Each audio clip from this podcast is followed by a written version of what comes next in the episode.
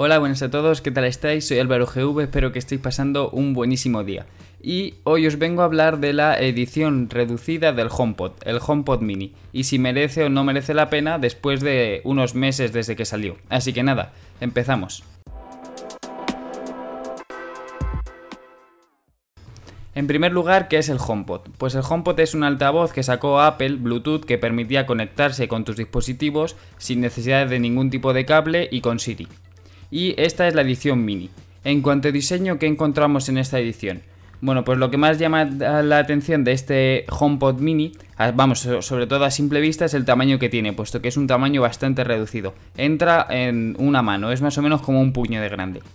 A nivel estético es una esfera, y encontramos el mismo material con el que ya estaba hecho el HomePod anterior, esa especie de tela o de malla que le da un tacto buenísimo y que estéticamente es, queda muy minimalista y es muy minimalista, lo que hace que parezca un accesorio más de tu casa. No es algo muy con colores o formas muy especiales que hace que no pegue con tu decoración, sino que al ser una esfera o blanca o negra, pues es fácil que no llame mucho la atención dentro de casa. ¿Qué es para los ámbitos que está hecho este HomePod? Puesto que es para, como dice el nombre, home, es para tenerlo en casa, no para eh, llevarlo a la calle como altavoz Bluetooth. En la parte superior encontramos un panel táctil con LED que nos permite cambiar o interactuar con las canciones o lo que estemos escuchando. Para terminar con el nivel estético o lo que se ve a simple vista, pues encontramos el HomePod en dos colores, como ya he dicho antes, tanto en blanco y negro.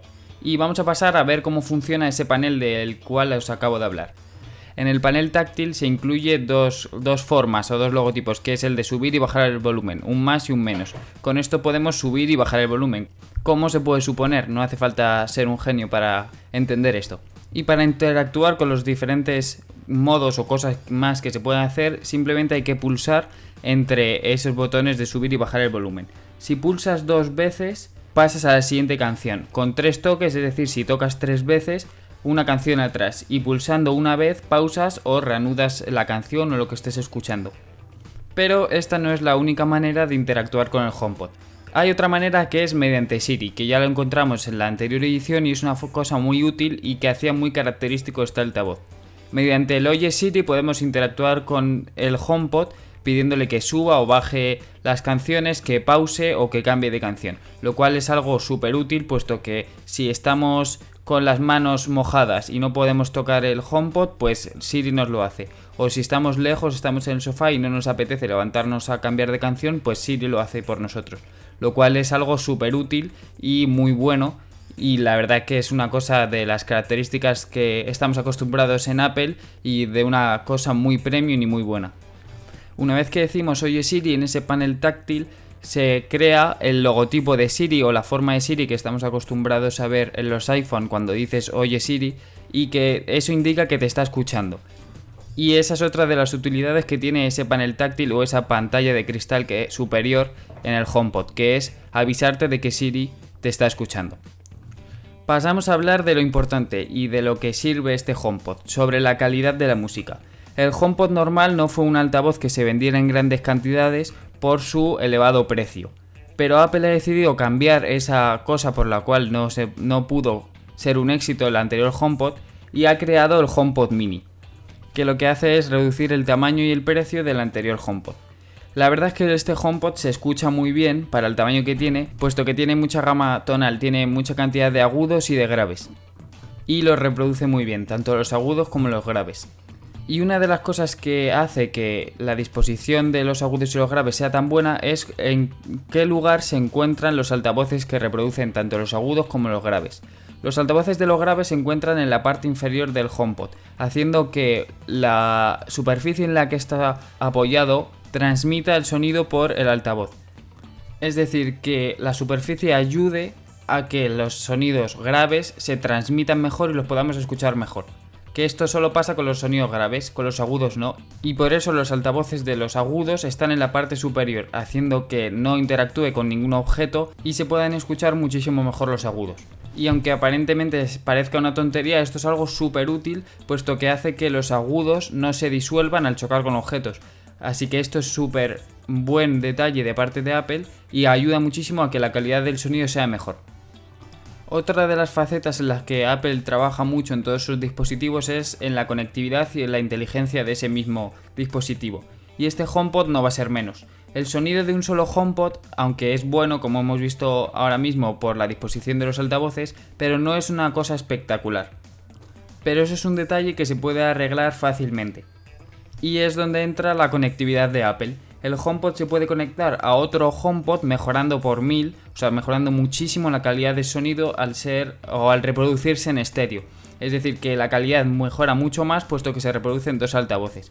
Y no solo se puede hacer con dos altavoces, sino que puedes tener muchos HomePod mini juntos que se vayan ayudando, que se vayan complementando entre sí por alrededor de toda tu casa, haciendo un ecosistema o haciendo que por toda tu casa se vaya escuchando el mismo sonido y de una manera clara sin que se anulen unos sonidos con otros. Y creando una atmósfera perfecta del sonido que tú quieras. Es decir, anulas el sonido que tienes en la calle y puedes poner el sonido que tú quieras. Si quieres música, música. Si quieres un podcast, un podcast. Un vídeo, lo que tú quieras. Y eso es gracias a cómo se conectan en red todos estos altavoces, todos estos HomePod distintos y la verdad es que es un detalle perfecto puesto que mejoras muchísimo la calidad del HomePod, tampoco es un precio tan elevado el que tiene y puedes crear unos altavoces en estéreo que dan una calidad perfecta y que ayudan en toda tu casa y creas un equipo de sonido muy bueno. Además, este HomePod se conecta perfectamente con tus demás dispositivos. Si por ejemplo vas escuchando música con unos otros auriculares y quieres que se escuche en el HomePod, simplemente tienes que acercar tu iPhone a este HomePod. O si quieres escuchar lo que estás escuchando en el iPad, pues igual, simplemente lo acercas y se conecta. Así que puedes escuchar o bien en tu iPad, o bien por unos AirPods, o bien por el HomePod, simplemente interactuando con estos objetos lo cual es algo buenísimo. Incluso puedes escuchar la tele con estos HomePod, lo cual ayuda un montón y puedes, como ya hemos, como acabamos de ver, puedes crear un ecosistema en tu casa perfecto de música o de lo que estés escuchando. Y sí, esto es una pasada. Y tampoco tiene un precio elevado, como os acabo de decir. ¿Y esto por qué? Bueno, pues vamos a hablar del precio. El, precio del HomePod es de 99 euros y unos 2.599 pesos mexicanos, lo cual es algo bueno. Además, por 100 euros, vamos, 99 euros, puedes comprar varios HomePod por el mismo precio del HomePod anterior, creando un mejor sonido que el que incluía, lo cual está muy bien.